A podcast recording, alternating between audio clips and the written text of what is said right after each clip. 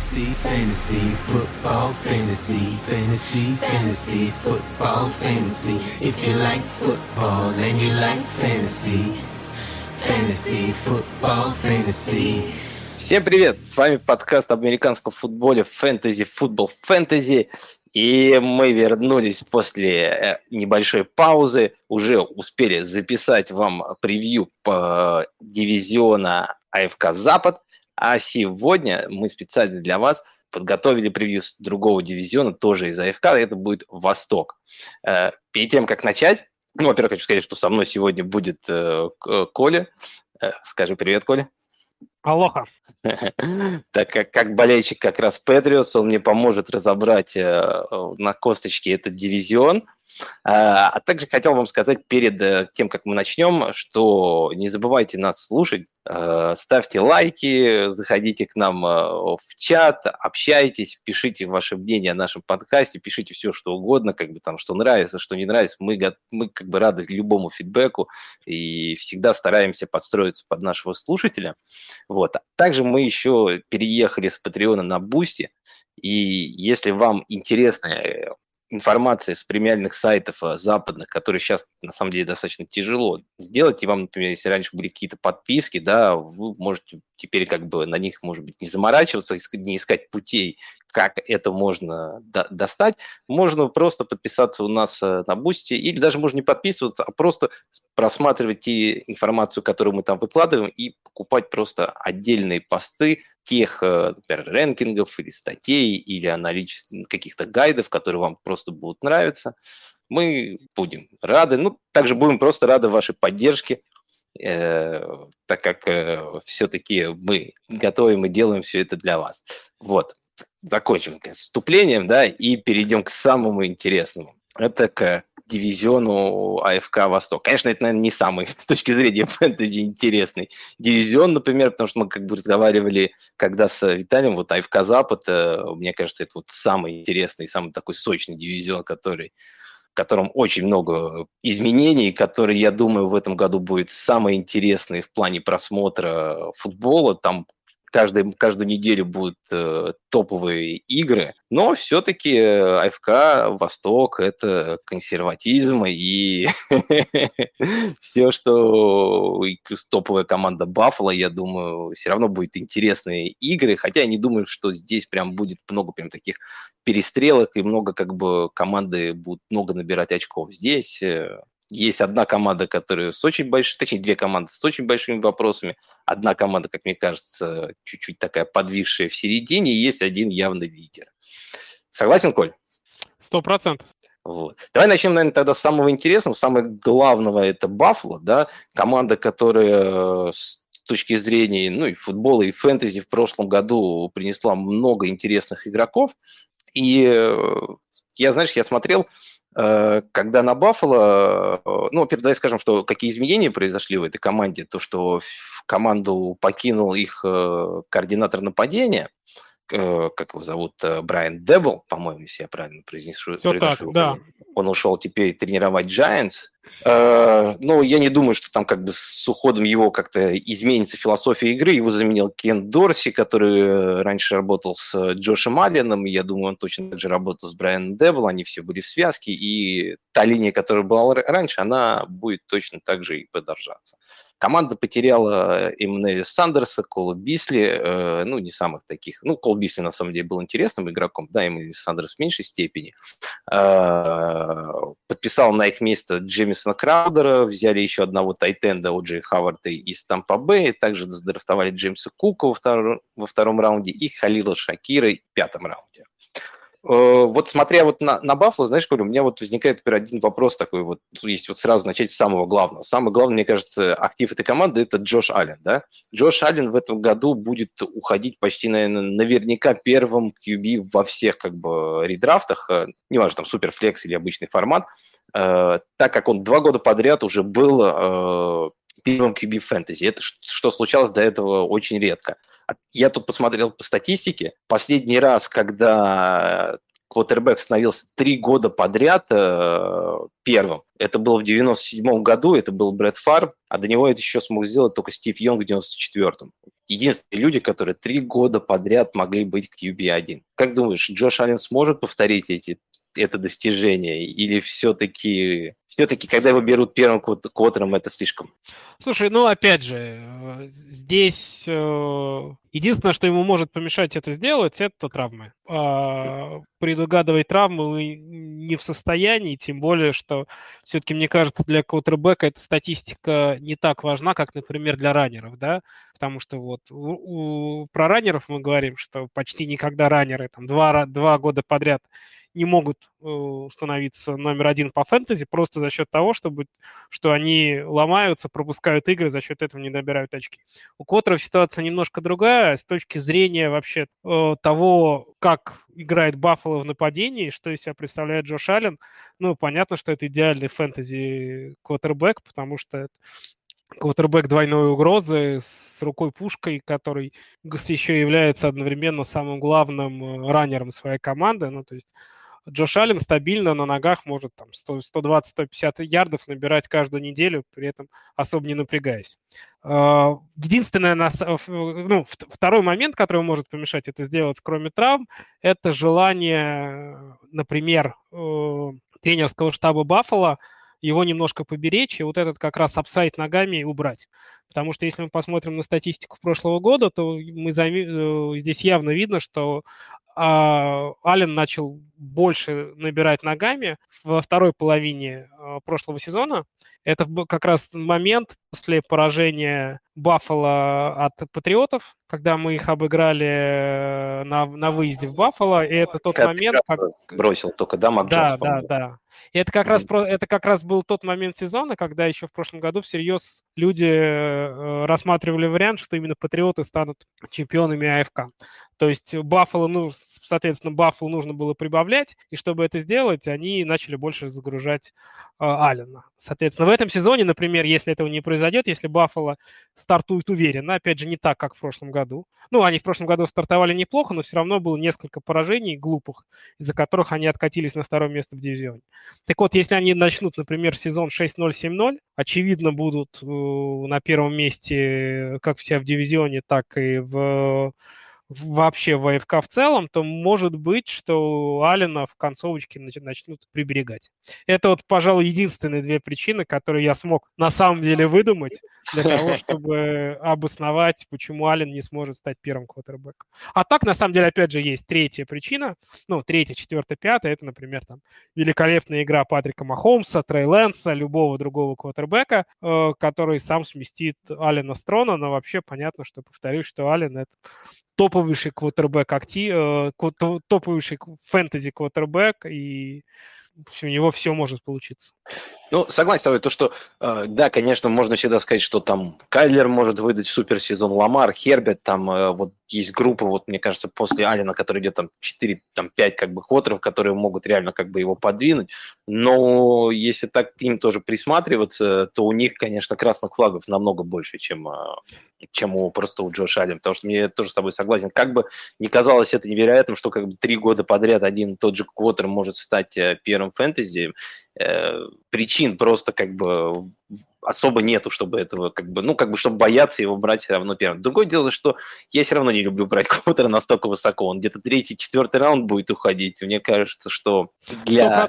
Сто процентов. В одногодках я всегда возьму какого-нибудь квотербека QB10, QB11 с upside ом в топ-5, чем брать квотера во втором, в третьем раунде. И, ну, я, я смысла в этом не вижу никакого. Согласен, а да. С точки что... зрения Баффала, опять же, здесь э, ты прав, что любой другой квотербек в лиге, у него э, ситуация хуже. Ну, то есть Баффало сейчас настолько мощно и планомерно развивается и прибавляет каждый год, и конца, конца этому не видно. Ну, то есть каждый год уже да. четвертый сезон подряд команда становится только лучше. Если мы посмотрим на любую другую команду, э, в которых есть вот квотербек из этого топ-5, у них у всех что-то произошло. Либо с по линии какие-то вопросы, либо тренерский штаб изменился до неузнаваемости. Либо, либо, ушел.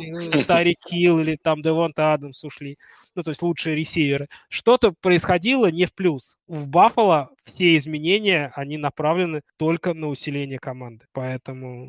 Давай тогда перейдем как раз э, к усилениям э, ком- э, команды. Мне, знаешь, один из игроков, который очень нравится на этот сезон в Баффало, это Джеймс Кук. Мне кажется, что если вот так посмотреть на ситуацию в ретроспективе, да, мы видим, что изначально Баффало взяли себе Синглтери, у него не очень получилось. Они взяли на его смену Зака Мосса, которого тоже не получилось, и они вернулись к Дэвиду Синглтери. Да, он и провел... Получается, что Синглтери уже получилось. ну, как бы кое-как да получилось. Понимаешь, как бы не от хорошей жизни. Мне кажется, вот тот его продакшн, да, он, конечно, хорошие цифры показал в конце прошлого сезона, но мне кажется, не от хорошей жизни к нему вернулись. Да, у него чуть получилось, но если бы Баффало бы дальше до него продолжал бы верить в Синглтери, я думаю, они во втором раунде не взяли бы Джеймса Кука. А еще знаешь, что мне еще интересно, и почему еще очень нравится Джеймс Кук?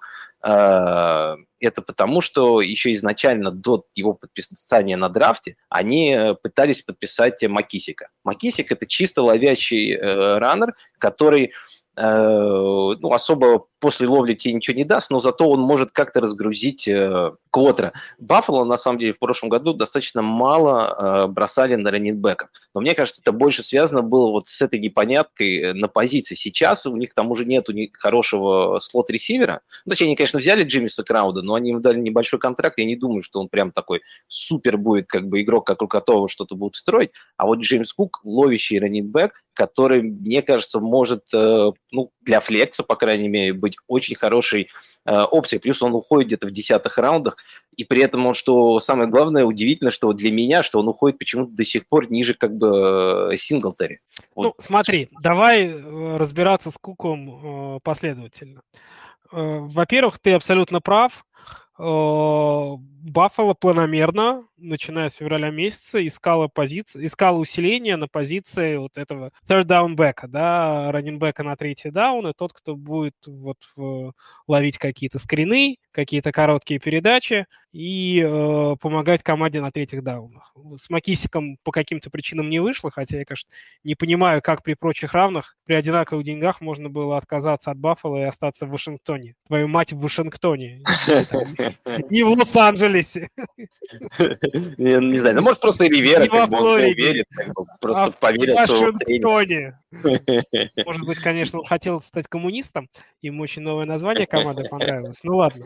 Но тем не менее, поэтому понятно, что это четкое, в, команде есть НИТ, есть четкое понимание, как, какого типа футболист на этот, этот НИТ команде нужен, и они закрыли этот НИТ при помощи выбора на драфте Джеймса Кука. Поэтому, э, в, как сказать, как э, third down back, Кук очень хорош как э, выбор в 10-11 раунде драфта, как флекс-игрок со, с большим апсайдом, он мне тоже очень нравится. Потому что, как минимум, ты от него получишь продуктивность на третьих даунах в одном из лучших нападений э, лиги. Как максимум, если, например, Кук окажется таким же монстром, как его старший брат, сможет вычислить, вытеснить Синглтери состава, так апсайда там просто завались. Поэтому, да, история мне очень нравится. То есть здесь ты ничего не теряешь, а апсайт на самом деле действительно очень большой. Ну вот смотри, они уходят рядом почти Синглтри и Кук. Вот кого ты больше бы верил на, в этом году? Синглтри, который показал хорошую концовку прошлого сезона, или все-таки Кук, молод, молодость, которая э, драфт капитал? Э, ну, слушай, здесь без вариантов, конечно, Кук. Конечно, Кук. Э, просто потому что, повторюсь, потолка Кука, во-первых, а, мы не знаем, Б, он очень большой. а как раз все то, что сделал Синглтери в прошлом году, я уверен, что это его пик, э, выше которого он уже не прыгнет. Согласен, согласен с тобой. Тогда давай перейдем как бы от раннеров э, к ресиверов. Э, Стефан Дикс, он в прошлом году делил делил как бы корпус ресиверов вместе с Эммануэлем Сандерсом, с Колом Бисли, которые показали, ну, понятное дело, не прям выдающиеся цифры, но, по-моему, если я не ошибаюсь, Бисли был в топ-25 э, ресиверов. Сейчас я посмотрю на всякий случай, чтобы... Там еще и Сами Маккинзи у них был, который пару хороших игр в прошлом году выдал. Да, но ну, Маккинзи как бы только в конце, как бы у него вот как раз, э, когда у них большие игры, когда много они набирали... А, нет, все-таки он ресивер 40 был, я что-то ошибся. Он чуть-чуть как бы выпал за... Ну, почти, почти третий ресивер. В R3 цифры были, да, но чуть хуже. Но все равно как бы я имею в виду, что была небольшая конкуренция. Сейчас э, их вообще нету.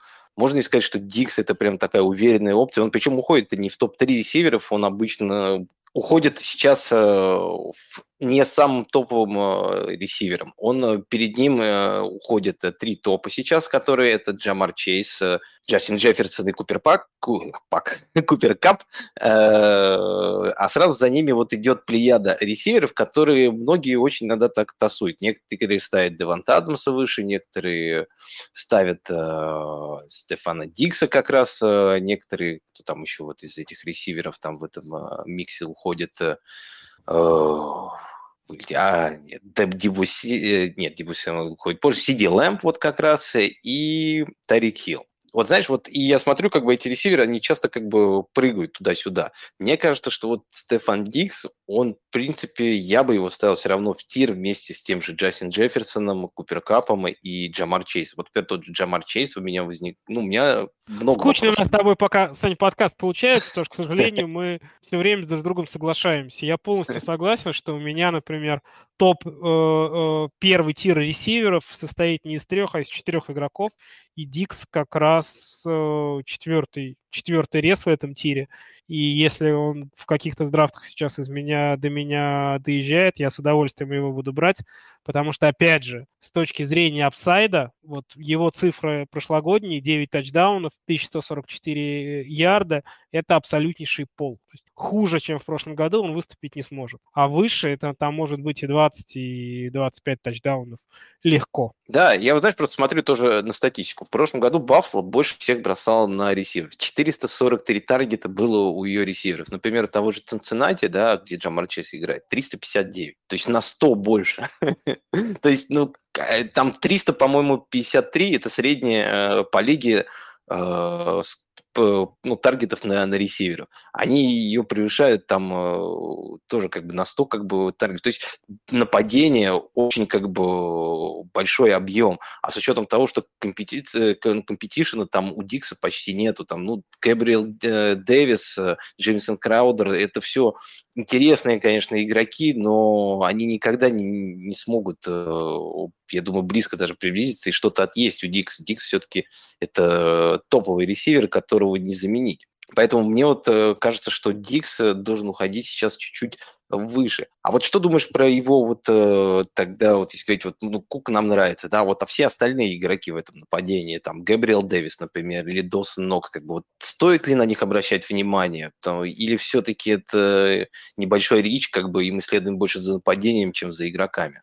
Опять же, вопрос в том, где, в каком раунде мы этих игроков э, будем выбирать, потому что, как известно, нет плохих игроков, есть э, неправильный ADP. Да. Поэтому тот же Гейбриэл Дэвис в раунде в пятом-шестом мне нравится очень сильно. Опять же, ну, весь тот upside, который есть у Дикса, он точно так же есть у Дэвиса. Любая травма того же Стефана Дикса и Гэбриэл Дэвис просто объявляется лигвинером сразу.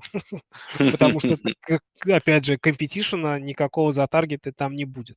Единственная ситуация по Досону Ноксу, да, э, возможно, что здесь э, там какого-то апсайда там, с точки зрения топ-3 тайтенда я в нем, наверное, не вижу.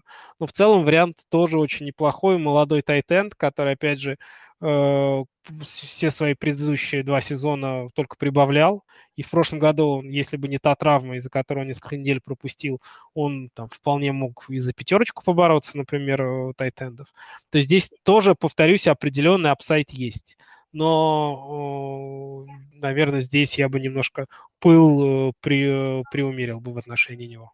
Ну, здесь я с тобой согласен. На самом деле, если смотреть вот э, на продвинутую статистику того же Нокса, да, у него она на самом деле даже в прошлом году была нас не очень хорошая. Например, мне нравится показатель ярдс на yards per route run, то есть как бы сколько игрок зарабатывает ярдов за каждый маршрут, который он пробежал, да, у него это был показатель 1.1. Когда, например, 1.4, там 5, это считается что-то средним только по лиге, да, это прям, ну, что-то вот не совсем хорошее, там 1.8 это уже хорошо, 2 это топ.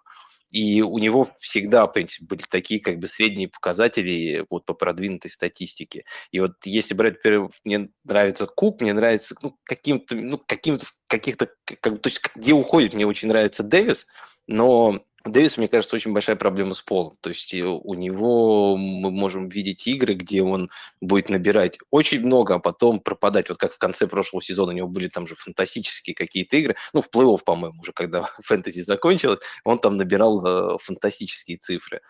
Поэтому с ним немножко я вот... Э, ну, опять же, когда мы говорим про Гейбриэла Дэвиса, мы все рассчитываем, что он будет стабильный второй ресивер э, в Баффало, потому что все-таки человек провел до этого только два сезона в лиге, и оба этих сезона он на самом деле планомерно рос планомерно рос и с точки зрения э, игрового времени, с, с точки зрения количества таргетов. На самом деле хорошей целью в Red Zone он у Джоша Аллена стал уже свой первый год. Я помню, у него было несколько игр, когда да. у него было буквально одна-две ловли, но все, все, все в тачдауне. И это, я думаю, что нас э, как раз апсайд Дэвиса в том, что он будет первой целью э, Джоша Аллена именно в Red Zone, именно с точки зрения тачдаунов. Я абсолютно не удивлюсь, если у него там будет условно 60 приемов и 12 тачдаунов. Ну, то есть такая непропорциональная статистика, но это как раз, мне кажется, именно та роль Дэвиса, которая на которую рассматривают в команде.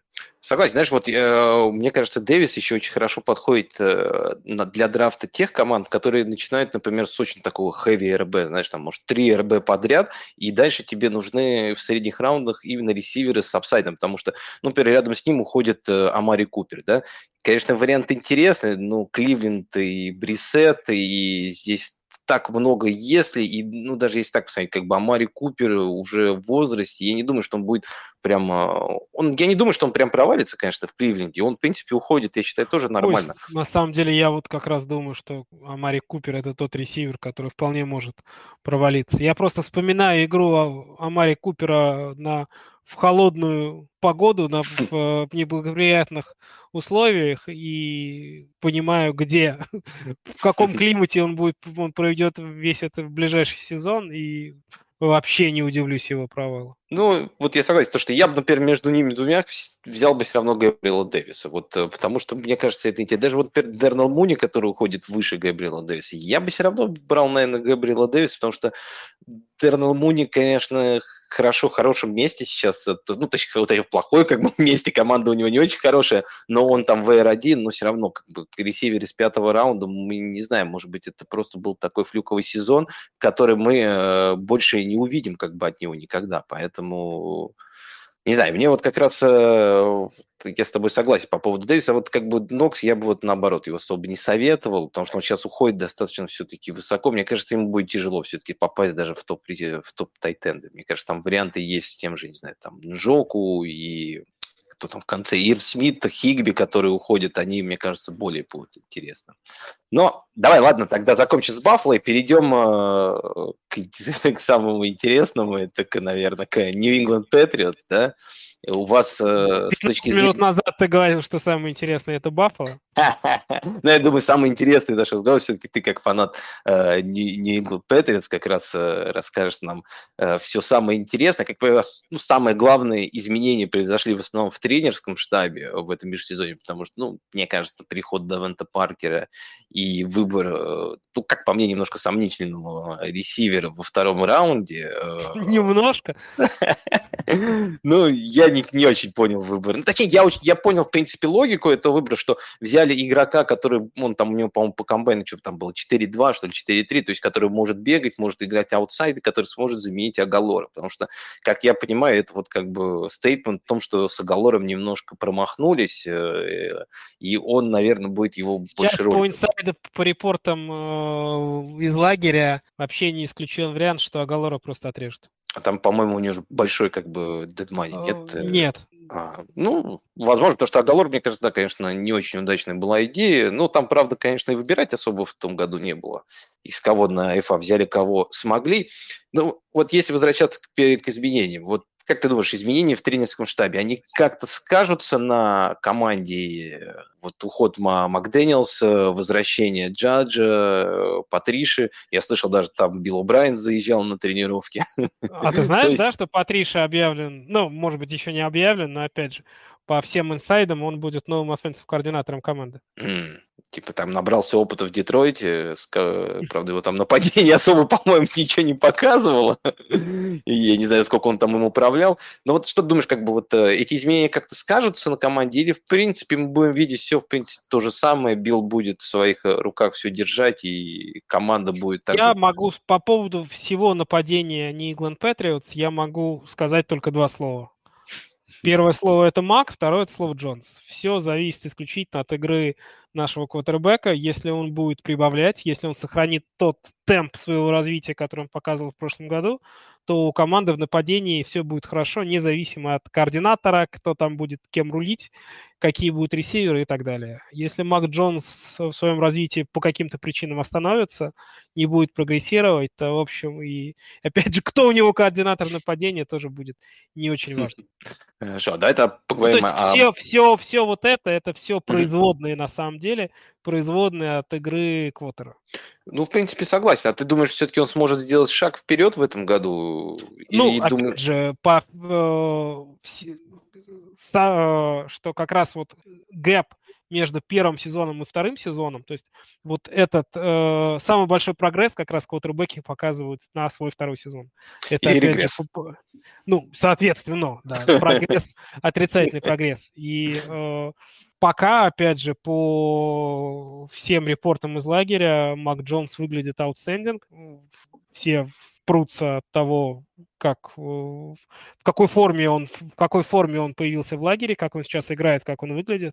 То есть репорты исключительно положительные. Дальше, ну, понятно, что сейчас то время сезона, когда все, да, да. команды исключительно в порядке, все выигрывают, у всех все И даже хорошо. Трубицкий король, да. Я. Да.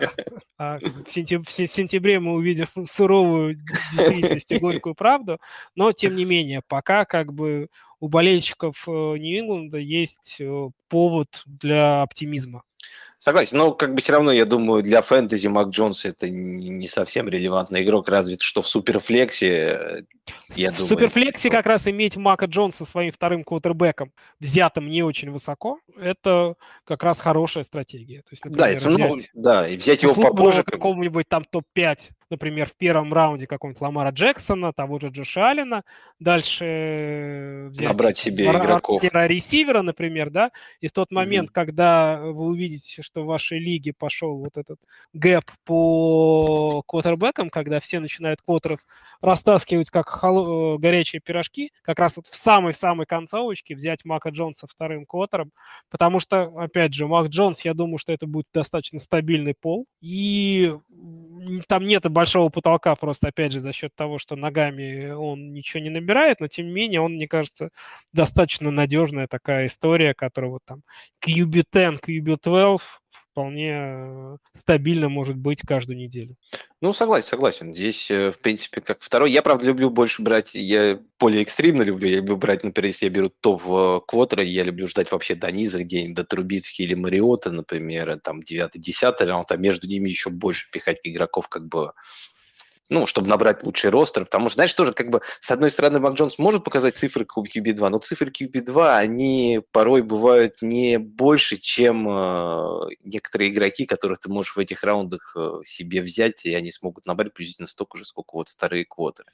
Ладно, в принципе, два лиги с двумя квотерами – это э, извращение. ну, мне кажется, на самом деле это уже по большому счету Думаешь, уже сейчас... Я не знаю, ну... вот я, мне кажется, меня в этом году не будет ни одной лиги. Я не помню, в системе так и остался. В системе один... нет, да, один ну, один квотер, да. Ну, вот, значит, единственная лига это будет система, где один квотер. А так, конечно, ну, с суперфлексом играть значительно интереснее. Значительно, да, я согласен. Даже мне, мне вообще вот э, у нас есть вот своя вот дранк, э, драфт-лига, где мы драфтуем еще вживую, и мне вот нравится вот то, что эти скоринги, которые сделаны по принципу Скотт Фишбола, где есть еще дополнительные бонусы, где есть э, премиум еще очки для всяких позиций. Это, мне кажется, делает, разнообразит и ну, интереснее делает подход к фэнтези потому что э, должно быть интересно, ну, потому что каждую как бы вот э, ситуацию как бы со временем все разбирают на кусочки, например, тут же вот как бы лиги с одним кодом, и все уже более-менее знают, что и как нужно делать. Чем больше вводных, тем как бы больше сомнений, тем более, ну, мне кажется, интереснее. Поэтому.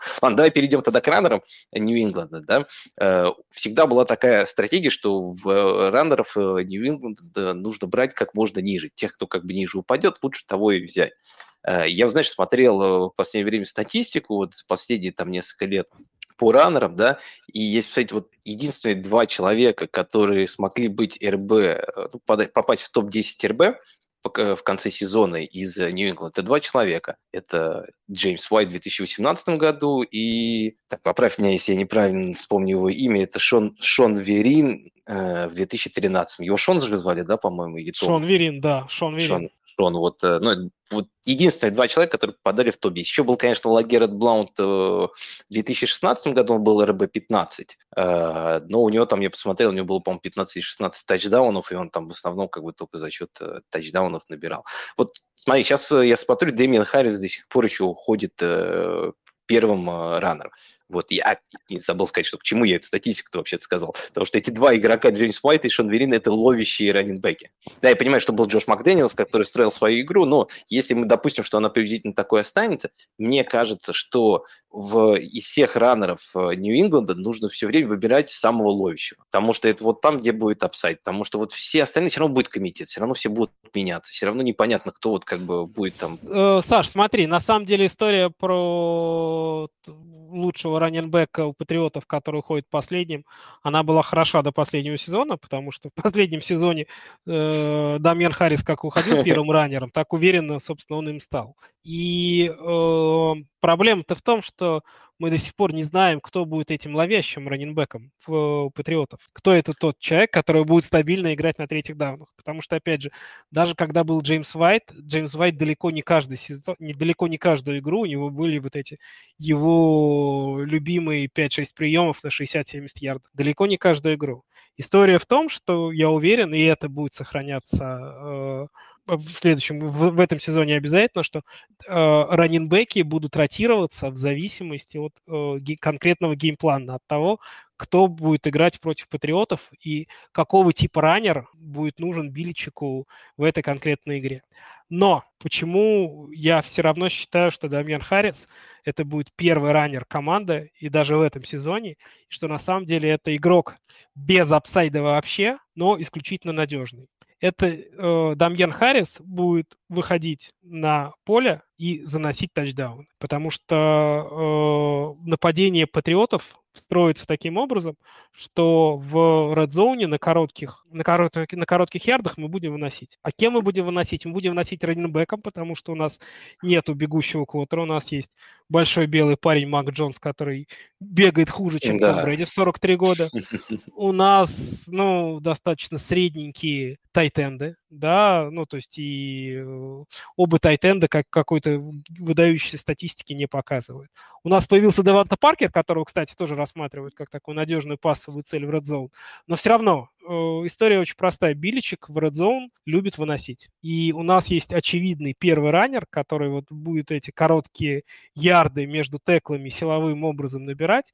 Это, соответственно, Дамьян Харрис. Ты не зря вспомнил Лагарова Блаунт, это очень хорошая, на самом деле, показательная статистика, потому что если посмотреть там последний топ э, там, с 2015 года, когда была вот это как раз сезон, где Блаунт набрал свои 15 тачдаунов, э, там абсолютно аномальный коэффициент у этих раненбеков патриотов количество выносных попыток э, к количеству набранных тачдаунов.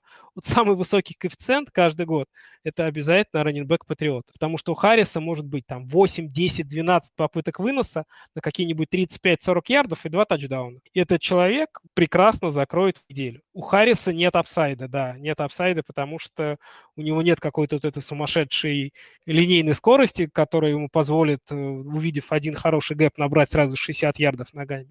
Но он неплохо ловит, но его на третьих даунах используют мало. Да, но тем не менее он выйдет и наберет свои, тачда, свои очки при помощи тачдаунов.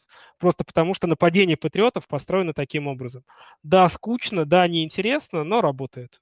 Ох, вот не знаю, и, вот вот смотрю. и как раз в этой роли, вот в роли вот этого такого грайндера, который свои тачдауны будет набирать, Харриса никто не потеснит, и, никто не потеснил и вряд ли в этом сезоне потеснит.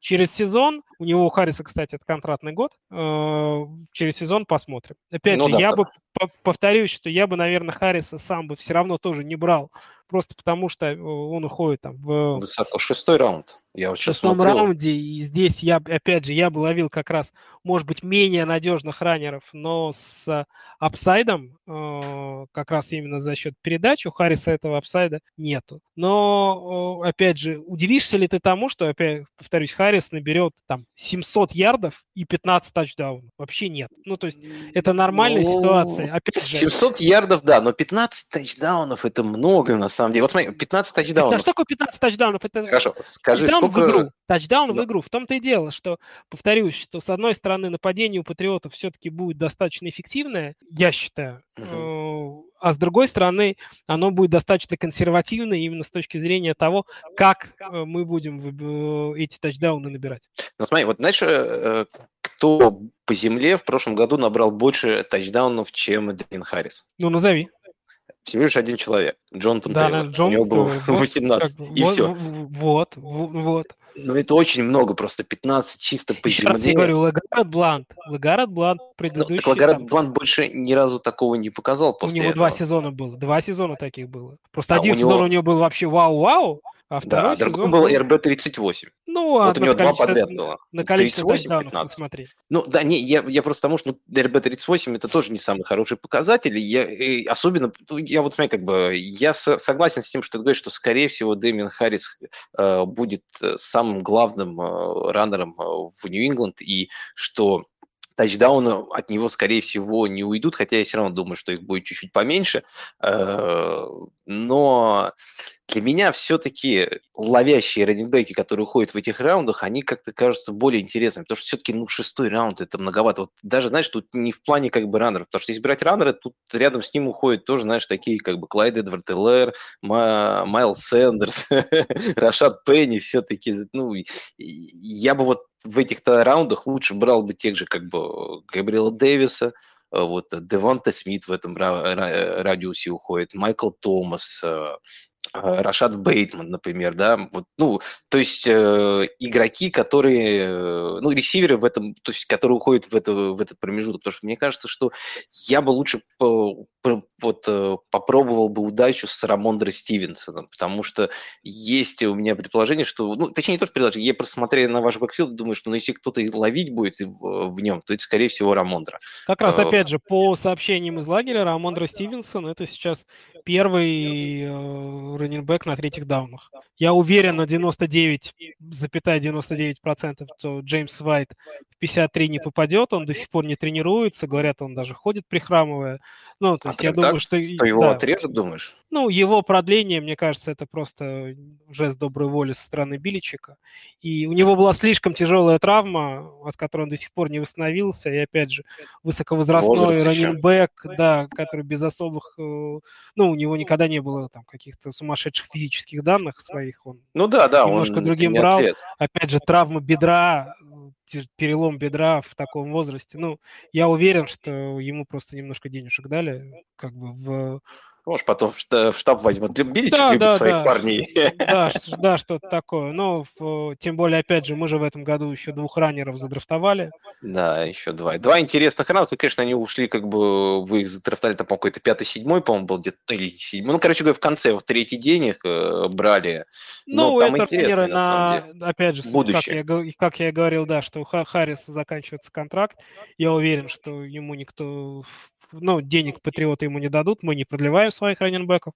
Как бы мы их используем как расходный материал, и уже мы заранее задрафтовали двух раннеров, которые будут бороться за старт в 23-м сезоне, в сезоне 23-го года.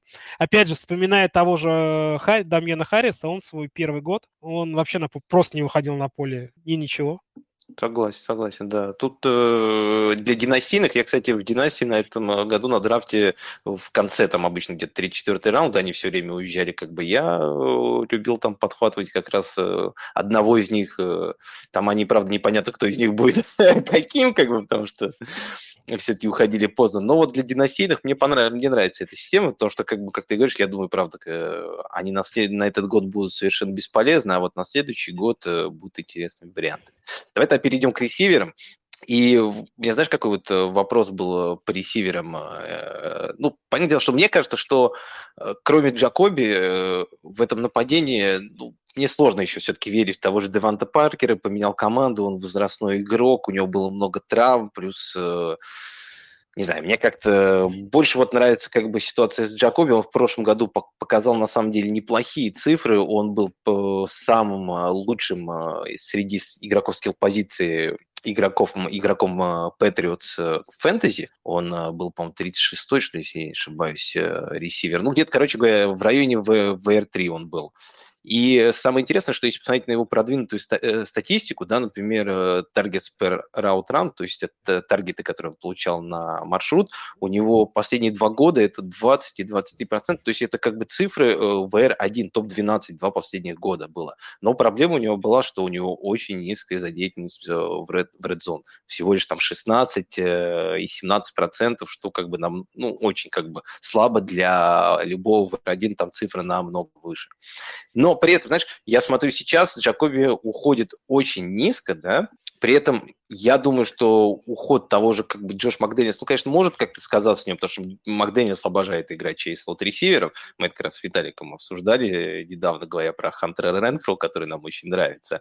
А вот если переносить как бы на Патриотс, то что я не думаю, что там тоже сильно это изменится, потому что ну, таланта все равно среди ресиверов я особо сильно не вижу. И считаю, что как бы, да, понятное дело, задействованность в ред-зоне у него низкая, но при этом тачдауны весь достаточно волатильный. Сколько мы видели прошлый сезон? У него всего лишь там было два тачдауна, но мы сколько видели игр, где он вот-вот должен был поймать и мог в паре игр поймать эти тачдауны, например, если у него там было не 2, а 7, как бы, то мы уже говорим реально как бы о VR3, как бы, как очень хорошем варианте.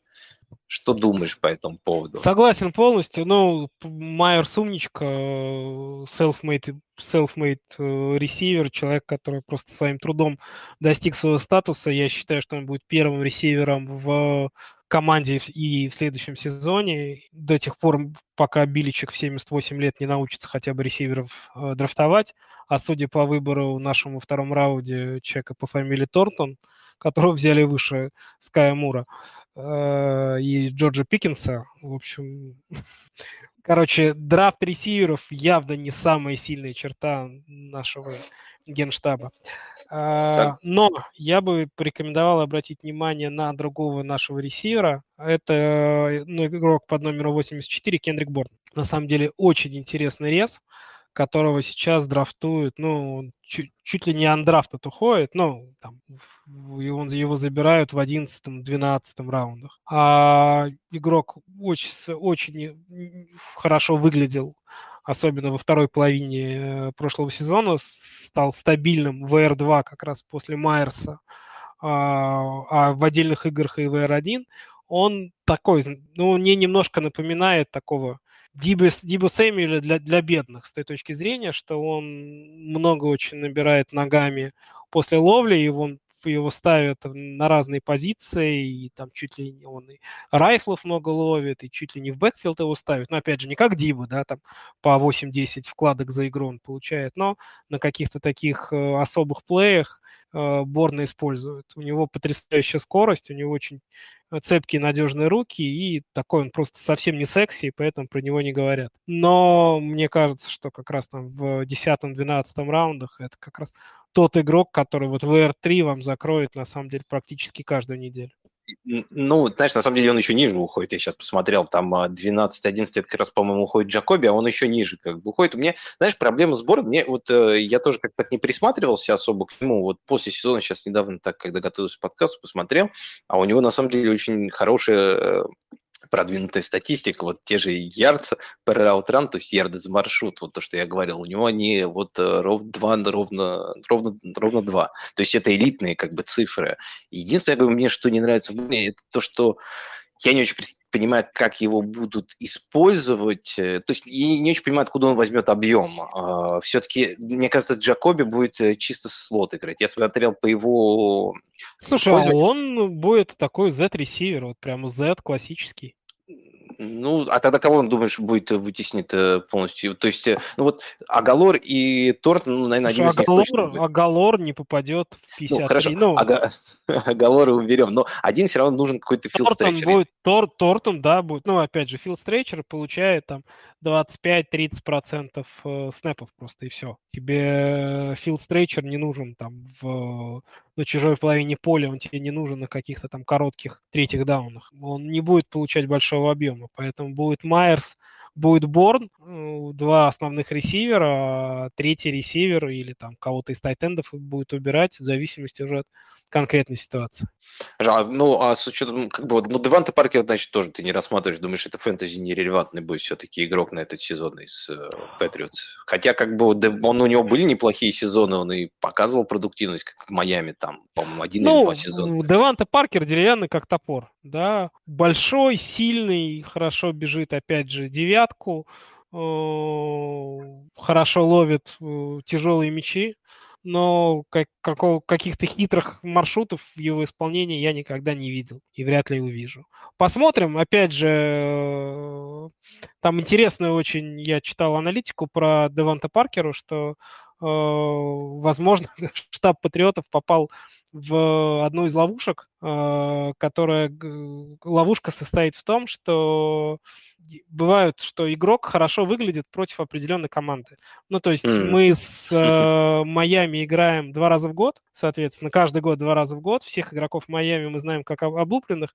И против Патриотов Паркер выглядел всегда очень хорошо. И, ну, и происходит не, некое искажение сознания, и смотрит на те игры, которые у него получались хорошо против нас, а на все остальные особенно не смотрит. В общем, ну, Паркер не Паркер неплохой средний ресивер, но опять же, вытеснит ли он из состава Джакоби Майерса? Нет. С Кенриком Борном, ну, они совсем разные. И я думаю, что вполне возможна ситуация, когда они втроем будут на поле выходить.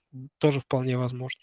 Знаешь, еще интересную, смотря статистику, вот еще немножко как перебрасываю быстрый мостик к вашим еще тайтендам, да, у вас команда была, которая использовала больше всего фулбека в прошлом году, а при этом в этом году отказалась полностью от фулбека. Ни одного фулбека сейчас у вас нету.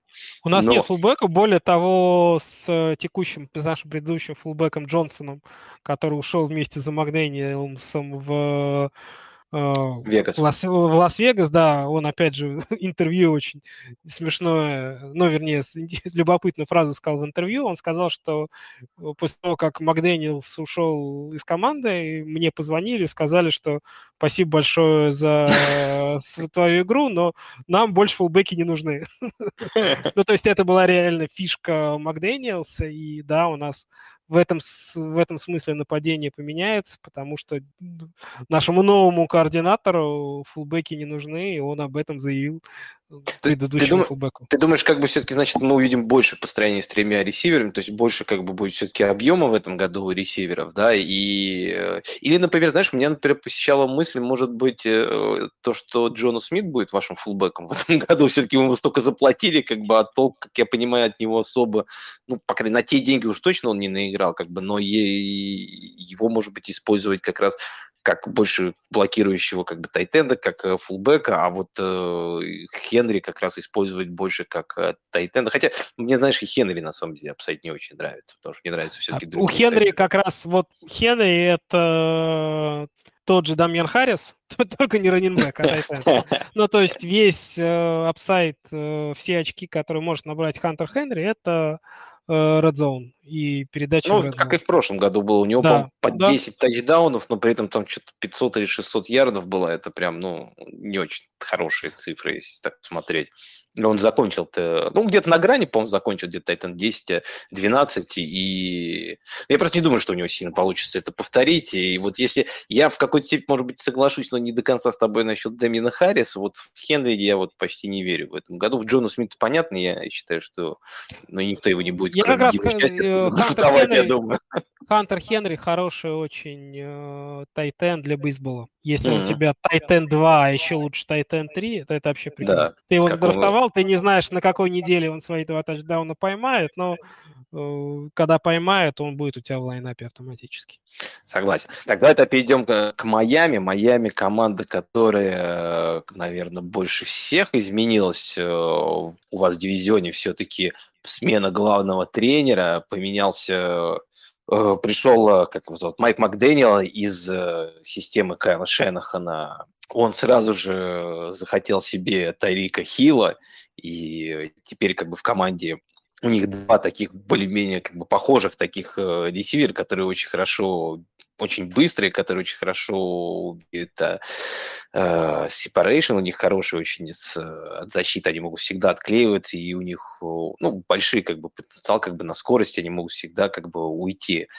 И, знаешь, у меня первый главный вопрос такой был еще, вот я смотрел, Хилл и Уодл, они уходят сейчас э, оба в топ-15 ресиверов.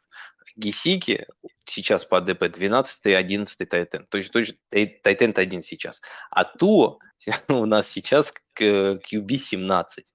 Знаешь, вот я могу сказать, что в прошлом году я вот такую же странную закономерность видел у викингов. У них э, Джастин Джефферсон и Адам Тилин уходили в топе. И еще Ирв Смит точно так же уходил в топе. И был еще Делвин Кук. Ну, ладно, раннеры это не так сильно влияет на это, но все равно как бы у них было такое нападение. Прям э, все два, два ресивера, один тайтен, которые уходили очень высоко. При этом э, Казинс уходил где-то тоже в районе QB 17-15, многих драфтов его вообще не брали. А в итоге Казинс закончил в топ-10. Он закончил QB, э, по-моему, 8. То есть, как ты думаешь, эм, все-таки недооценивают, э, мы недооцениваем немного то, или мы немного переоцениваем все-таки Хилла и Водла?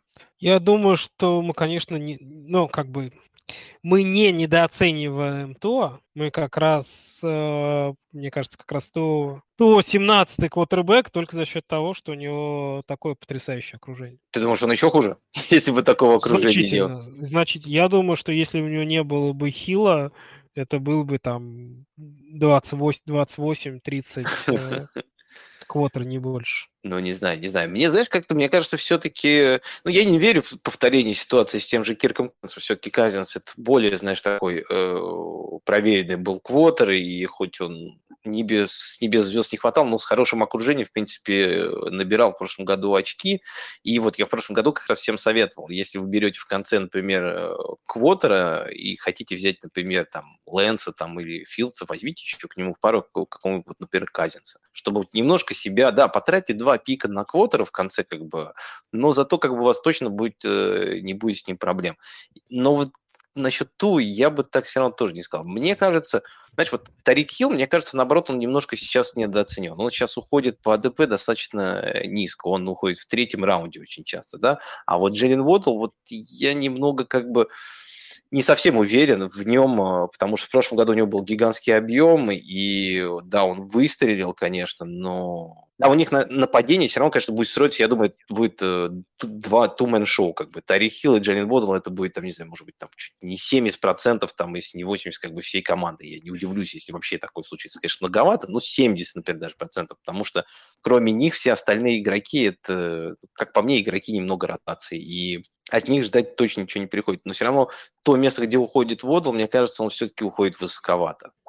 Как ты считаешь? И... Мне вот, я на самом деле по поводу Майами могу сказать, что следить за ними мне, наверное, будет очень и очень интересно.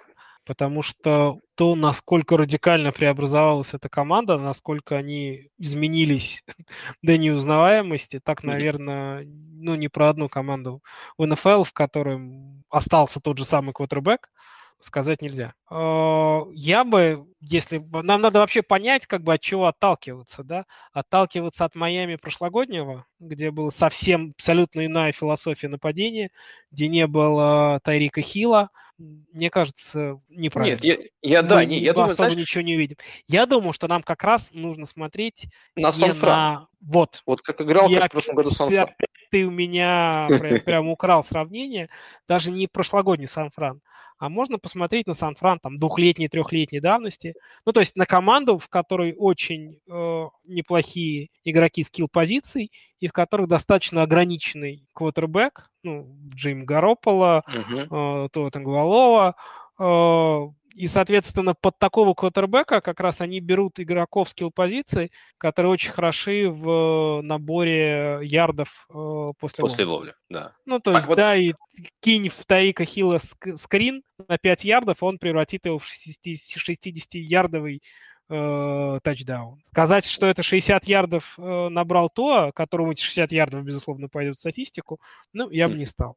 И, ну, опять же, смотрим на статистику Казинса. Казинс все равно, даже там в свои самые лучшие сезоны, ну, в топ-10 попадал нечасто. И, опять да. же, это А. Б, если мы говорим про Сан-Франциско, а, опять же, с учетом того количества раненбеков, которые Макдэниел уже себе набрал, я думаю, что, опять же, он будет очень много рассчитывать на вынос, а, то а, основа все равно, основа игры э, в Майами будет все равно вынос. Думаешь, вынос я, прям будет? Я, я вот... думаю, я э, уверен, что будет вынос. А я думаю, знаешь, они будут больше использовать всяких джет э, ну, они будут играть же, first read, да. вот эти все, как бы, ну, то есть все равно задействованность, то есть, как бы, Тарика... понятно, что там какие-то короткие скрины, да, формально это пас, но все равно с точки зрения э, самого футбола это там больше выносная комбинация, да, где много блоков и все такое прочее. Поэтому я думаю, что upside, ну, у Туа, понятно, э, потолок Туа это топ-10. Это прямо его потолок, даже с учетом наличия Тайрика Хилла и Джалина Водла. Ну да, но я, знаешь, да я думаю, все-таки даже с учетом... Э, ну вот я не думаю тоже, как бы, мне сложно представить. Достаточно слабый, неатлетичный квотербек угу. э, со слабой рукой, который ногами ничего особенно не набирает. Он точный, говорят, ну, Хилл, Хилл так ну, говорит, что он самый точный квотербек. Ну, когда ты бросаешь на 3-5 ярдов, как бы быть точным, ну окей, да. Так, наверное, я могу. Ну, согласен, я в ту, вот полностью согласен, то, что вот повторить путь Казинса у него еще, мне кажется, не получится, все-таки, мне кажется, нападение Миннесоты было чуть лучше, чем нападение Майами. А точнее, нападение Майами не будет таким э, обладать объемом. Я думаю просто, что вот Слушайте, есть вероятность... Я не знаю, Казинс Казинс очень хороший квотербек. Ну, у него тоже Казинс есть ограничения. Хороший, ну, ну, конечно, ну, да, мы да, говорим, да. что он не маху. Ну, Казинс это там топ-10, там топ-12, стабильный, несколько, там, 10 лет уже. Опять же, ну, там про Казинса много похуже, говорят, мне кажется, ну, он, согласен где-то. Не выигрывает Оф. игры в прайме, вот это бла-бла-бла, ну, да. Но слушайте, тот Мячик он двигает. вообще ничего не выигрывает. Да, да, согласен. В отличие просто вот от Казинца, мне кажется, Ту не так хорошо двигает мячик, как вот э, то, что есть у Казинца. Да, у них там бывает проблем. Плюс еще у Миннесота всегда дырявая была защита. То есть, как бы нападение там всегда более-менее набирало. А вот Ту... Вспомните, я... сколько у Казинца, блин, было You Like That игр. Ну, много. Да, да, да. Опять же, там я обсирался он эпически, но там у него были прекрасные игры по 400 ярдов, 5 пасовых тачдаунов, когда он команду возвращал, камбэки у него были. Он хороший квотербек, он не Махомс, он не Аарон Роджерс, там не Стаффорд. Хотя я на самом деле там два года назад, когда был Стаффорд в Детройте, там Стаффорд или Казинс, ну вопрос. Я думаю, что люди бы спорили активно обсуждали, кто сильнее, кто слабее, как, у кого какие там сильные или слабые качества. Вот как бы стоило попасть э, Стаффорду в сильную команду с очень сильным тренером, и как бы как ситуация-то изменилась. Согласен. Поэтому, и... ну, с Казинсом, мне кажется, что если Туа станет Казинсом, это... Это уже будет прям потолок. Отличная, отличная НФЛ-карьера. А скорее, я думаю, что, к сожалению, в сезоне 2023 Майами будет выбирать э, раннера, на, о, квотербека на драфте. Ух, ну, я думаю, еще чуть попозже, как бы, я думаю, знаешь, первый сезон еще так помучаются, а там, может, годика через два, но я согласен. Ну, Туа провел два сезона, это означает, что после третьего сезона ему надо давать, ну, опцию пятого. Ну, я думаю, все-таки они ему дадут, но дальше будут и все равно искать, потому что все-таки ну, искать как бы тоже поиски квотера, это дело достаточно сложное. Он пример Кливленда, который искал, искал и все-таки взял и не выдержал, и подписал Дэшона Уотсона, как бы, ну, посмотрим, что у них еще выйдет. Я, знаешь, тогда перебросим немножко мостик, потому что я с тобой согласен, то, что вот э, нападение и их все-таки сравнивать не совсем правильно, и я не думаю, что если как бы вот ту Казинс это потолок, у Казинса всегда есть все-таки потолок чуть-чуть повыше, как бы, и у него было нападение чуть получше, а здесь в нападении вот то, что все пишут, что Тарика и Бодл ставят так высоко, мне кажется, больше связано с тем, что все считают, что все остальные игроки совершенно нерелевантны в этом нападении. Но что ты думаешь, например, о Чейсе Эдмонсе, о раненбеке, который сейчас уходит, если не ошибаюсь, где-то в 10-11 раунде. Ниже него уходит только первый раннер э, Хьюстона, ну, точнее, как бы один из первых раннеров, там еще непонятно, это будет новичок Пирс или будет э, Марлон Мэг. Хотя мне кажется, что как бы Мэг это как бы очень как бы странное очень, то, что его так пихают наверх после всего их травм, как после всех его травм, сейчас еще как бы, ну, неважно, ладно, Хьюстон это отставим, но, в общем, это второй стартовый, вот, можно сказать, раннер, который уходит э, ниже всего, где-то в районе 10 раунда. Как ты думаешь, это вот прям стил, человек, на которого нужно ориентироваться, особенно если вы там э, начинаете очень сильно как бы с ресиверов, тайтендов, там, квотеров набираете, и у вас провисает э, позиция раннинбека, стоит ли его пытаться где-то ну, может, даже one, чуть пораньше взять. One hundred percent. Mm. Именно такого типа раненбеки, я считаю, должны уходить вот в... Именно на таких раненбеков нужно ориентироваться, если у вас по каким-то причинам позиция провисает, и вы ищете апсайд, э, ищете возможного стартера в, на позиции раненбека там, в девятом-десятом раунде. Опять же, э, есть несколько критериев, по которым мы определяем, ну, вот как бы вот эти лотерейные билетики мы покупаем. Э, первое, это если в этом нападении непререкаемый первый раннер. Такого, очевидно, в Майами нет. Там open backfield, да, там открытое соревнование, кто будет первым раннером, непонятно. Ставим плюсик. Второе, самое важное, если у этого раненбека апсайт на третьих даунах, если у него вот, э, возможность набирать очки при помощи ловли. Опять же, ставим плюсик, потому что Чей, Чейз Эдмонс это как раз он и начинал в Аризоне как э, раннер на третьих даунах. И это как раз его кор умение, то, почему он, соответственно, будучи задрафтованным в седьмом раунде раннинбеком, получил большой контракт, э, уже второй свой контракт в НФЛ.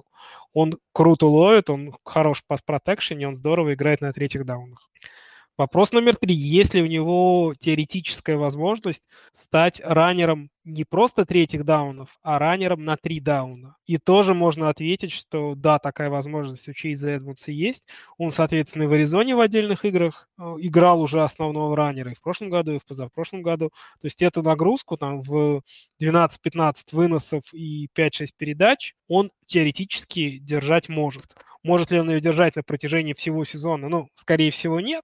Но, тем не менее, там на протяжении нескольких игр это может быть. Поэтому вот как бы раннинбэк, раннинбэк с таким профайлом, с таким набором умений и, опять же, взять в девятом-десятом раунде, это, мне кажется, очень хорошая удача. И как бонус, опять же, на что можно смотреть при выборе, например, э, ну, на самом деле, э, при выборе позиции, э, при выборе любого игрока, еще можно обратить внимание на контракт. Майами подписал хреновую тучу раннеров в этом году, там, чека 4, с учетом того, что у них остались еще и Салван Ахмед прошлогодний, Майлз Гаскин, который обосрался в прошлом году. Все эти раннеры у них до сих пор в команде.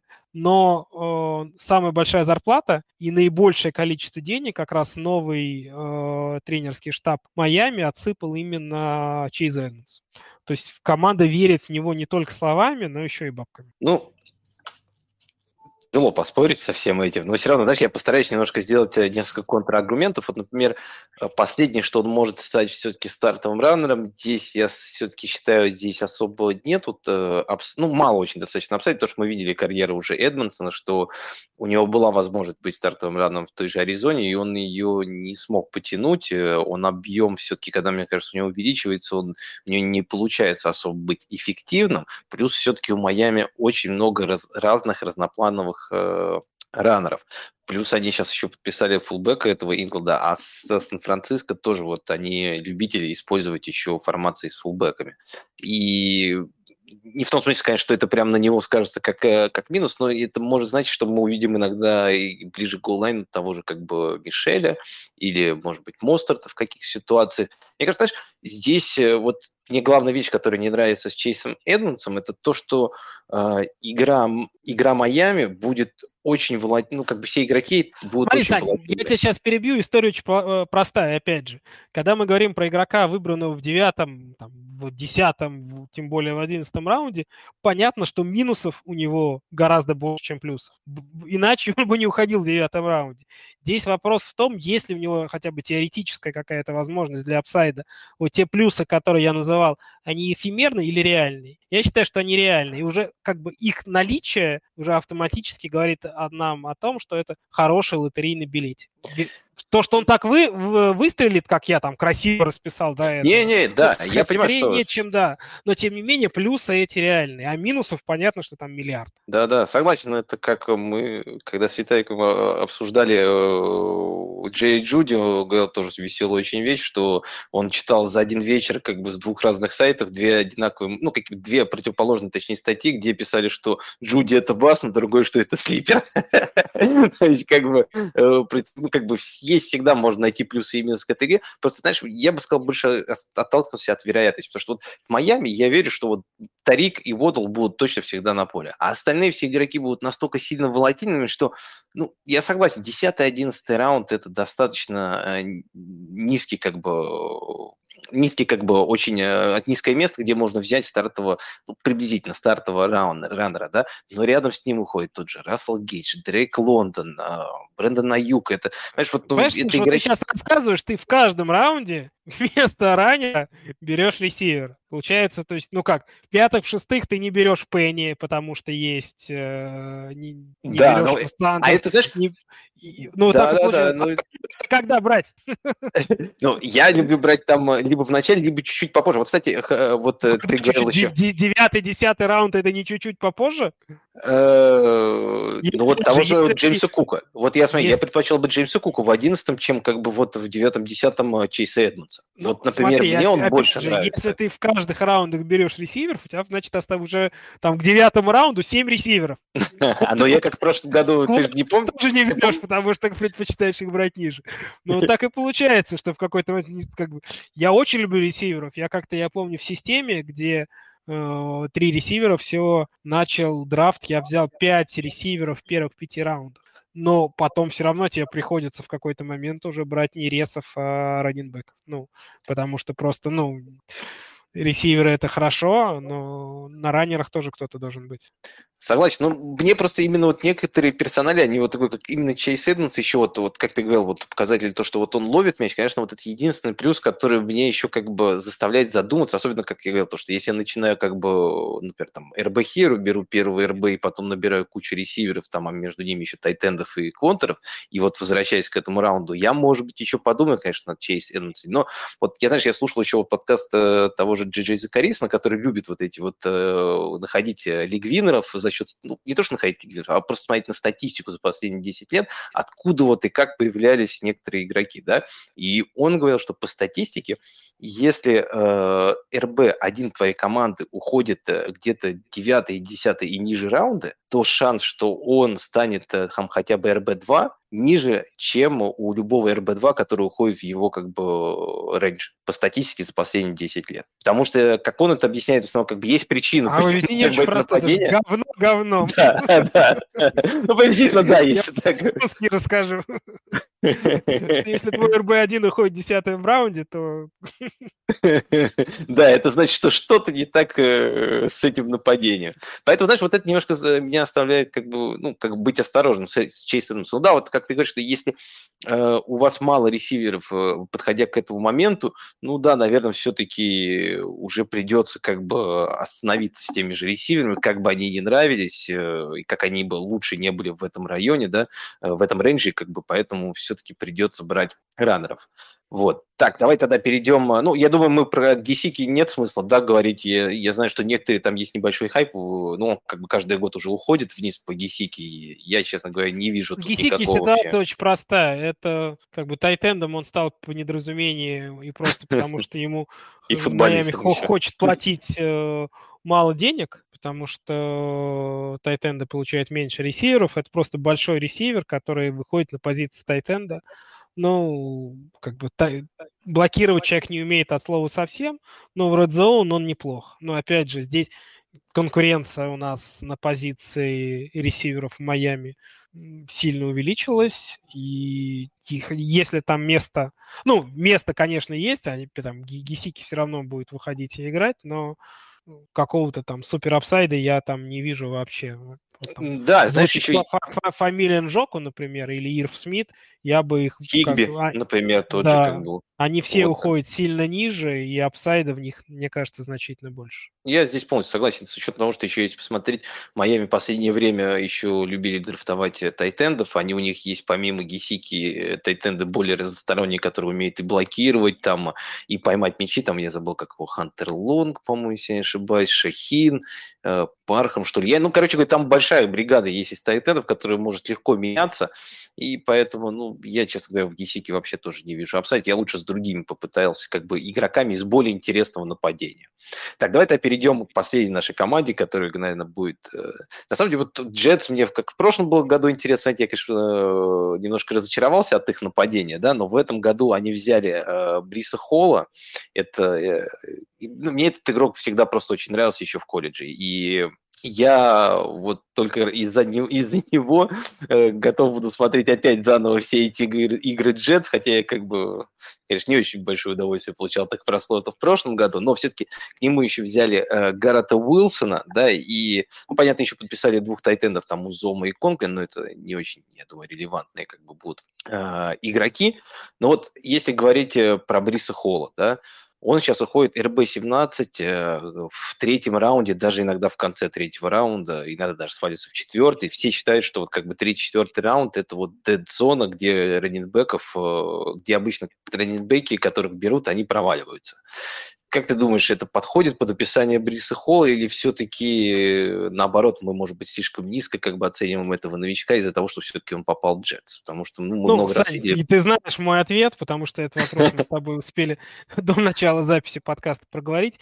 Я как раз считаю, что Брис Холл – это счастливое исключение, и это как раз тот раннер, которого в третьем-четвертом раунде, если вам нужен в, на, в этих раундах раннинбэк, целить нужно обязательно, потому что, опять же, по всем, э, по всем критериям, которые я перечислял, опять же, э, Брис Холл – это возможный лигвинер уже прям начиная с первого сезона. Ну, знаешь, я вот дальше добавлю только немножко статистику. Вот по всем, там, за последние 10 лет э, новичкам э, рейнбеков, которые уходили там в первых двух раундах, да, которые проводили свой руки сезон, они в среднем где-то зарабатывали 221 очко. Э, имели по 209 выносов, где-то rushing share был 50%, target share adjusted был, ну, adjusted имеется в виду, что считается только игры, в которых они играли, был 9%. То есть это где-то в среднем под 50 таргетов. Вот Представляешь, если это средний показатель для рукисов, а там рукисы некоторые там были как Клайд Эдвард ЛР, которые там в статистику в эту входили, как бы, и многие так, такого плана не самых, как мне кажется, талантливых игроков, что, мне кажется, вот это 220 очков, это прям совершенно пол для Бриса Холла, потому что, ну, не знаю, просто мне он как игрок очень нравится. Как Я могу сказать, что у Бриса Холла есть э, единственный минус, и этот минус, на самом деле, к Брису Холлу никакого отношения не имеет. Это даже не минус, не будем так строги пока. А, большой знак вопроса. Я имею в виду вообще в целом нападение Нью-Йорк Джетс, их тренерский штаб и, конечно же, Зак Вилсон. А, вот все, да. что я там говорил про Мака Джонсона, вот про Зака Вилсона умножь на 10. В том смысле, что вообще все, что будет происходить у Джетс в нападении, зависит от того, сможет ли ЗАГС прогрессировать не только в постели подруг своей матери. Ну, это да, конечно, я смотрю по статистике, они э, были лидерами по времени, которому они проигрывали, ну, как в тех как бы ну да, можно сказать, проигрывали по ходу игры, то есть как бы у них было минус 4 очка, это было, по-моему, 65, почти 67% игрового всего их времени, там порядка только 8%, по-моему, времени они лидировали, то есть э, в среднем, кстати, по лиге, по-моему, было где-то 35-40% команды обычно проигрывают по ходу игр, да, а здесь, ну, как бы гигантский как бы отрывом они были впереди, поэтому показатели. Это, конечно, немножко заставляет э, задуматься, потому что получается, что, конечно, раненбеки в такой, таком environment, как бы в таком ситуации, им, бы, им будет сложнее как бы себя показать. Но мне кажется, все равно Холл это такого таланта как бы э, раннер, который Э, я не думаю, что Майкл Картер прям настолько сильно для него будет конкурентом, и все-таки он умеет, и он в колледже играл много аутсайд-зон, он много и ловил как бы в колледже. У него проблемы с ловлей, и быть как бы всесторонним э, раннером нету. Плюс, как мне кажется, он очень взрывной, при его еще габаритах он хорошо как бы катит. Ну, мне кажется, это прям вот... Э, для дедзона, вот когда если, вот я, кстати, слушал того же Закарисна, который говорил, что если вы берете раненбека из дедзона, старайтесь хотя бы брать э, рукисов и игроков э, с определенным потенциалом, которые могут ловить. Вот как мы видели того же Дандер Свифта в прошлом году, да, не все в него так сильно верили, он уходил как раз в третьем-четвертом раунде и при этом э, показал шикарный сезон. Поэтому мне вот как бы Холл как бы очень нравится, где он сейчас уходит, потому что мы видели как бы того же Наджи Харриса, которого в первом раунде выбирали год назад, и уходил, он ходил в первом раунде в принципе, не так сильно разочаровал. А Холл, я думаю, имеет все шансы, чтобы отыграть свой АДП. Вот. Плюс хочу сказать то, что у них еще, если вернутся все, тут же Микай Бектон и все остальные еще, я забыл, кто там был у них травмирован из линии, плюс они, по-моему, кого-то взяли, то есть линии у них и так хорошие, там это, по-моему, где-то 10-11 сейчас как бы пара рэнкингу. То есть, э, если, да, вот как ты правильно говоришь, что если нападение, конечно, начнет э, чудить, и Зак Уилсон будет еще хуже играть, чем в прошлом году, если это будет возможно, то, конечно, будут вопросы у всего нападения. И также, на самом деле, эти вопросы будут у ресиверов. А ресиверы, на самом деле, сейчас у них, э, они взяли Гаррета Уилсона, и э, также у них есть Элайджи Мур, второгодка, также еще есть Кори Дэвис. Но я думаю, Кори Дэвис мы все-таки оставим немножко за скобках. Мне кажется, интереснее всего поговорить про Элайджи Мура и Гаррета Уилсона. Элайджи Мур сейчас уходит в пятом раунде, он где-то в R30, а Гаррет Уилсон уходит в R44, где-то в начале девятого раунда. Кто вот больше тебе нравится из этих э, людей? Как думаешь, что лучше все-таки взять Элайджу чуть повыше, как бы все-таки второй год, как бы? Слушай, и... ну вот Элайджу в пятом раунде я вообще не котирую и не покупаю. Она... Высоко думаешь, да? Очень высоко. Очень-очень высоко для меня. Ну, то есть здесь я бы сто раз из ста брал бы какого-нибудь там второго, иногда даже третьего ресивера какого-нибудь крутого ну, нападения. Хантер Ренфро вот уходит ниже него. Вот, Хантер э, однозначно. вообще, вообще без вариантов. Ти, Ти Хиггинс. Э, Хиггинс выше намного уходит там все-таки, а он, они у них высоко уходят. Там вот, например, еще уходит ниже него Рашад Бейтман. Рашад, сто процентов Рашад Бейтман. Жужу Смит Шустер, вот я просто называю ресиверов, ну, да, которые, которые мне нравятся, которые по моей оценке там приблизительно в пятом раунде. Да даже, на самом деле, мне кажется, вот на этой позиции, если вам э, вы уже набрали более-менее стабильную то команду, взять, например, где-то в шестом, где-то в пятом раунде того же, например, Джалина Хёрца будет интереснее, чем взять того же Элайджа Мура, потому что Хёрц, может быть, имеет upside, например, на тот же QB1. Но это, опять же, это уже зависит от э, ростер констракшена, как бы кто как контролирует как бы свои ростеры. Но я, я с тобой согласен, мне кажется, Элайджа Мур все-таки сейчас как-то выстрелил так высоко. Еще, знаешь, мне вот между этими двумя ресиверами вот интересно очень будет послушать послушать, э, как будет, ну, посмотреть, как будет проходить лагерь, и посмотреть, кто из них все-таки будет э, слота ресивером, а кто будет все-таки больше таким, ну, ну, или фланкером таким, как бы, или, ну, экс-ресивер все-таки ни один из них не сможет как бы тянуть играть, да, но им все-таки будет больше играть на бровке, потому что, мне кажется, это вот это тот показатель, который может отделить одного от другого из этих игроков. То, что кто будет играть на бровке, я считаю, будет получать больше времени и больше объема, потому что э, тот же тренер Джетс, он бывший тренер э, Сан-Франциско, и мы знаем, что как бы они тоже любят использовать тех же фулбеков, тайтендов, они взяли двух тайтендов, сейчас подписали, да, они как фэнтези релевантными не будут, но они как раз могут немножко съесть объем у слота ресивера, то есть они будут э, из-за из из них как бы слот ресивера будет выходить реже, будет больше как бы играть с формацией с двумя ресиверами. Поэтому мне кажется, вот э, это еще вот интересная очень вещь, которую нужно будет посмотреть на кемпе. Но изначально, мне кажется, все-таки Элайджа больше подходит для слота, чем Гаррет Уилсон. Мне вот Гаррет просто Уилсон тоже, вот говоря как и Брейс Холл, мне очень нравился как Рукис. Я вот когда изучал его, посмотрел некоторые игры, прям такой шустрый, такой резкий.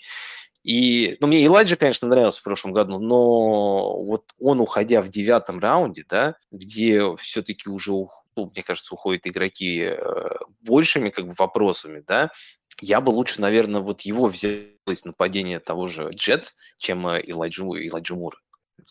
Согласен. Очень хочу с тобой хоть чем-то поспорить, Саня. Какой дурацкий подкаст не получается. Не, ну видишь, мы про Чейз Эдмонса все-таки чуть поспорили, как бы у нас разные и Дэмина Харрис, видишь, небольшие взгляды, видишь, как получается. Но согласен, здесь, здесь достаточно такие еще вещи, что есть, просто знаешь, Элайджи Мур, я вот заметил, что его в основном берут те, кто прям вот очень верит в его талант. Вот есть люди, которым он прям очень нравится, как бы, и они готовы брать высоко. Но вот я с тобой тоже полностью согласен, как бы вот те Мне игроки, кажется, что по ходят... конкретно по Мур или Вилсон вопрос надо задать Ильдару угу. Галиеву потому что Ильдар известен как э, огромный поклонник таланта Мура, а да. лучшим ресивером этого года он считает Гаррета Вилсона. Он его в одном из драфтов даже взял выше, чем Брис Холл. О, ничего себе. Ну, правда, он это сделал, потому что у него и второй пик был на драфте, и на втором пике он взял Бриса Холла. Э, Но он сказал, что он взял э, Вилсона первым пиком специально, чтобы показать, насколько ему нравится этот игрок. Вот, поэтому надо, надо специально, мне кажется, записать с ним какой-нибудь экспресс-вставочку э, минут на 5-7, пусть он выберет э, Вилсон или Мур, это будет вопрос из серии, кого ты больше любишь, маму или папу.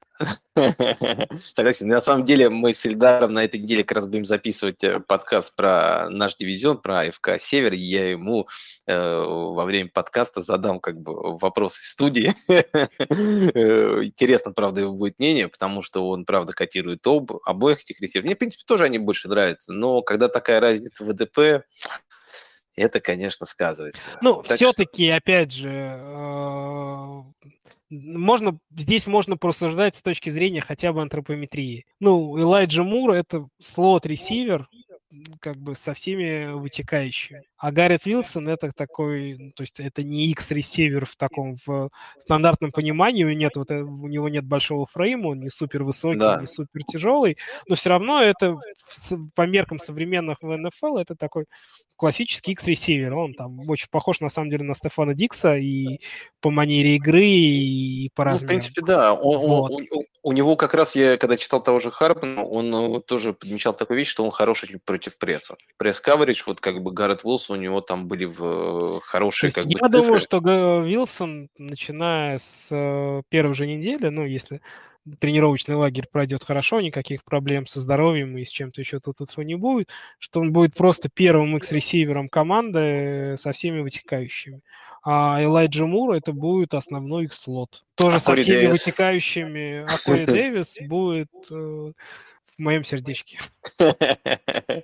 Но ты думаешь, как бы, я просто считаю, что вот... Не, ну Коби Дэвис хороший профессиональный ресивер, он, конечно, будет играть, но... Фэнтези... Про какой-то фэнтези, да, релевантность его, я думаю, что говорить бессмысленно. Да, потому что все уже сколько, сколько сезонов э, и я ждал, и я знаю, ты, Коль, ждал э, у себя в династиях, у тебя он много где было, и сейчас надеяться на то, что вот после такого времени вдруг он опять начнет прогрессировать, мне кажется, уже как бы тяжело все-таки. Не, он, ну, он занял свое, то есть он нормальный ресивер НФЛ.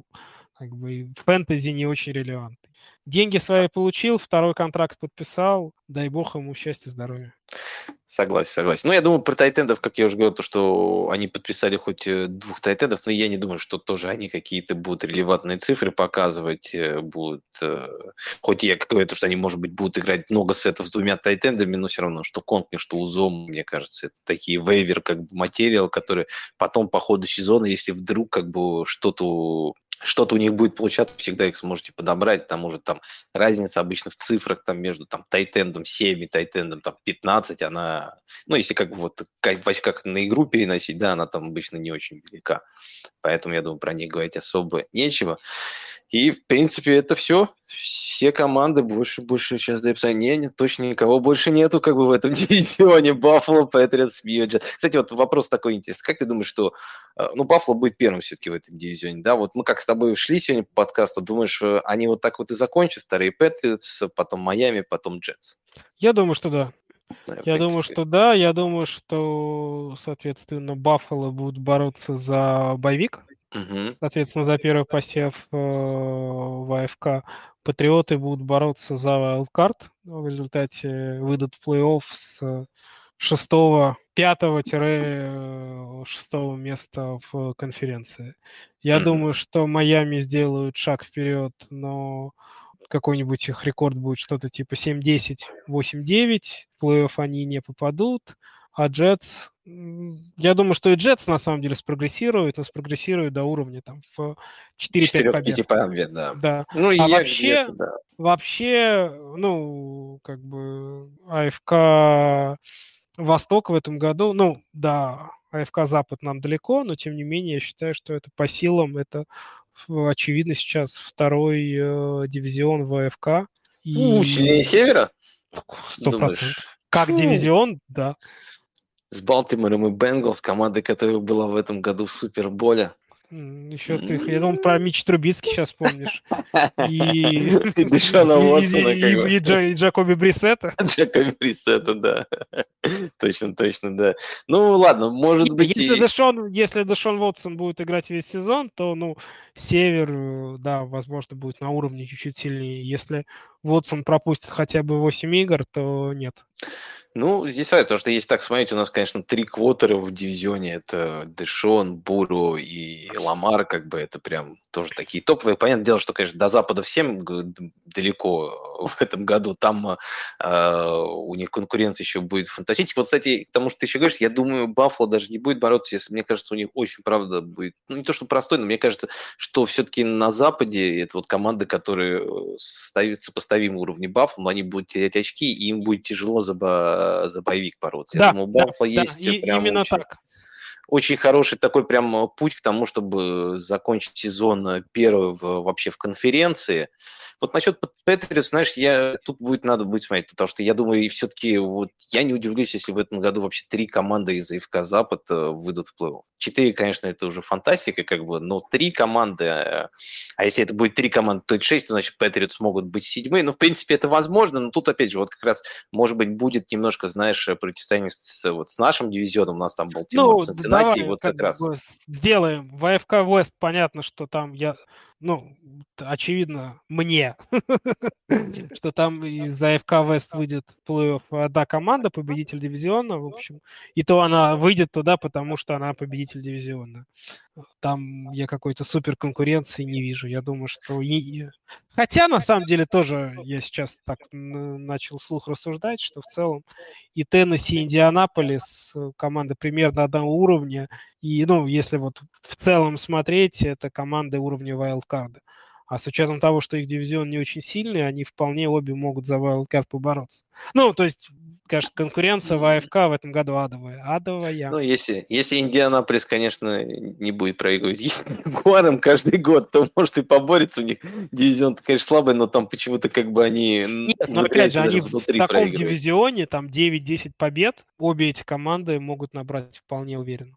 Согласен, но мне сейчас кажется, это как бы вот этот э, АФК Юг, они все-таки смогут, ну, максимум одну команду вот попасть. Да, кажется. да, да, они могут одну команду, но в целом и две команды оттуда. Ну, вполне. может, да, в принципе, да. Здесь, здесь я и говорю, что как бы, чтобы три команды все-таки от одного дивизиона, это, конечно, очень сложно, и здесь нужно, чтобы они там поделили победы внутри дивизиона, и плюс еще как бы хорошо играли против других команд, а им еще играть с НФК Запад, где есть э, команды, ну, там две команды слабые, но при этом другие две-то все-таки там и э, Рэмсы и Аризона, да и, в принципе, Сан-Фран, это достаточно непростые соперники. Там как бы, ну, как бы мы, мне кажется, что вот там матчи все как бы с АФК Западом будут очень интересными. И, и футбол вообще как бы очень что-то, я уже соскучился на самом деле по, по НФЛ, когда вот пошли все эти кемпы. Вот через месяц, я думаю, уже мы все будем с удовольствием смотреть НФЛ и будем играть в фэнтези. Так что, ребят, надеюсь, вы дослушали нас до конца. Пишите, что вам понравилось, что не понравилось э, в нашем подкасте. Мы всегда рады вашему фидбэку. Подписывайтесь э, на нас э, в Телеграме, общайтесь, задавайте нам вопросы, подписывайтесь на Boosty. Ну и просто смотрите футбол, и надеюсь, вам нравится тот контент, который мы делаете. С вами был Саша Илматик и Коля Гонсалес. Всем пока. Пока-пока.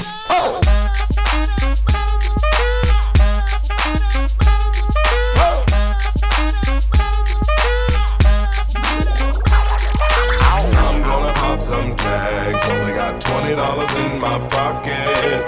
I'm, I'm hunting, looking for a come up. This is fucking awesome. Now, walk into the club like, what up? I got a big cock. I'm just pumped. I bought some shit from a thrift shop. Ice on the fringe is so damn frosty. The people like, damn, that's a cold ass honky. Rolling in hella deep, headed to the mezzanine. Dressed in all pink, set my gator shoes. Those are green, draped in a leopard mink. Girl standing next to me. Probably should've washed this. Smells like R. Kelly sheets. But shit, it was 99 cents. I get copping it, washing it. About to go and get some compliments. Passing up on those moccasins. Someone else has been walking in. Bummy and grungy fucking man. I am stunting and flossing and saving my money. And I'm hella happy that's a bargain, bitch. I'ma take your grandpa style. I'ma take your grandpa style. No, for real. Ask your grandpa, can I have his hand me down? Velour jumpsuit and some house slippers. Dookie brown leather jacket that I found. Dig it. They had a broken keyboard. I bought a broken keyboard. I bought a ski blanket. Then I bought a kneeboard. Hello, hello, my ace man, my mellow. John Wayne ain't got nothing on my fringe game, hell no. I could take some pro wings, make them cool, sell those. The sneakerheads will be like, ah, he got the Velcro. I'm gonna pop some tags, only got $20 in my pocket. I'm, I'm, I'm hunting, looking for a come up. This is fucking awesome. Ow. I'm gonna pop some tags, only got $20 in my pocket. I'm, I'm, I'm hunting, looking for a come up. This is fucking awesome. What she know about rocking the wolf on your noggin? What she knowin' about wearing a fur fox skin? I'm digging, I'm digging, I'm searching right through that luggage. One man's trash, that's another man's come up. Thank your granddad for donating that plaid button up shirt. Cause right now I'm up in her stunting. I'm at the Goodwill, you can find me in the. I'm not, I'm not stuck on searching in the section. Your grandma, your auntie, your mama, your mammy. I'll take those flannel zebra jammies secondhand and rock that motherfucker. The built-in onesie with the socks on that motherfucker. I hit the party and they stop in that motherfucker. They be like, oh, that Gucci, that's hella tight. I'm like, yo, that's fifty dollars for a t-shirt. Limited edition, let's do some simple edition. Fifty dollars for a t-shirt, that's just some ignorant bitch. I call that getting swindled and pimped. I call that getting tricked by business. That shirt's hella dope. And having the same one as six other people in this club is a hella don't. Peak gang, come take a look through my telescope. Tryna get girls from a brand, man, you hella won't. Man, you hella won't. Goodwill. Poppin' tags. Yeah. Uh-huh. I'm gonna pop some tags. Only got twenty dollars in my pocket. I'm, I'm, I'm hunting, looking for a come up. This is fucking awesome. I'll wear your granddad's clothes. I look incredible. I'm in this big ass coat from that thrift shop down the road. I'll wear your granddad's clothes. Right. I look incredible. come on, man. I'm in this big ass coat Big ass from that thrift shop down the Let's road. I'm gonna pop some tags. Only got twenty dollars in my pocket. I'm, I'm, I'm hunting, looking for a come up. This is fucking awesome. is that your grandma's coat?